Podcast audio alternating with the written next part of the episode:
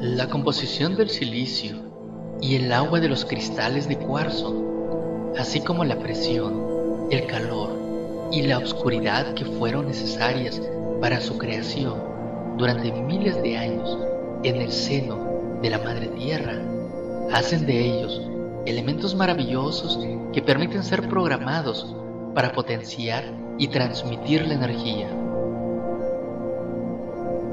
Cada color tiene una longitud de onda diferente que influye en distintas partes de nuestro cuerpo, por lo que se pueden utilizar como una herramienta adicional en el Reiki.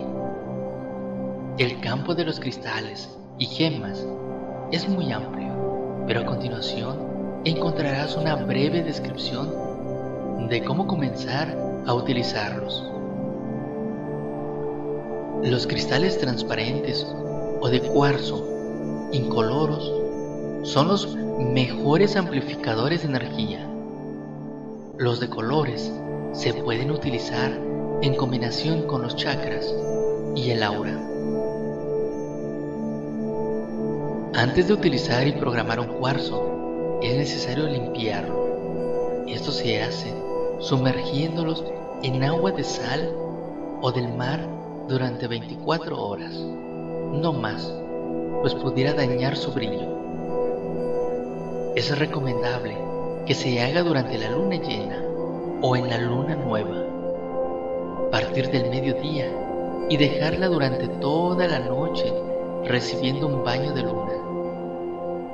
Después, se puede lavar con agua pura y que se seque con un paño que sea de uso personal y se puede cargar energéticamente introduciéndolo en un recipiente de arroz integral durante tres horas como mínimo. Luego se pasa por humo de incienso y estará listo para ser programado. Posteriormente, estará listo cada vez que se use. Se puede recargar también poniéndolo al sol durante tres horas, enterrándolo en arena, en tierra o en arcilla.